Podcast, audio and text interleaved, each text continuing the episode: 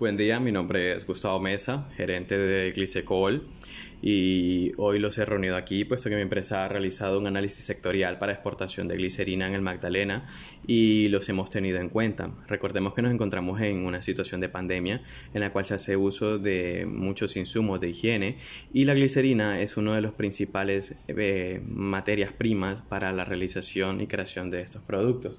Entonces me gustaría saber que tienen ustedes para ofrecer y para convencerme de que son el país al cual yo debería realizar estas exportaciones. Entonces, me gustaría saber, por ejemplo, tú, China, ¿qué tienes para decidir acerca de las importaciones? Bueno, en esta parte quiero resaltar de que yo como China, como podemos ver, tengo... No, salió horrible.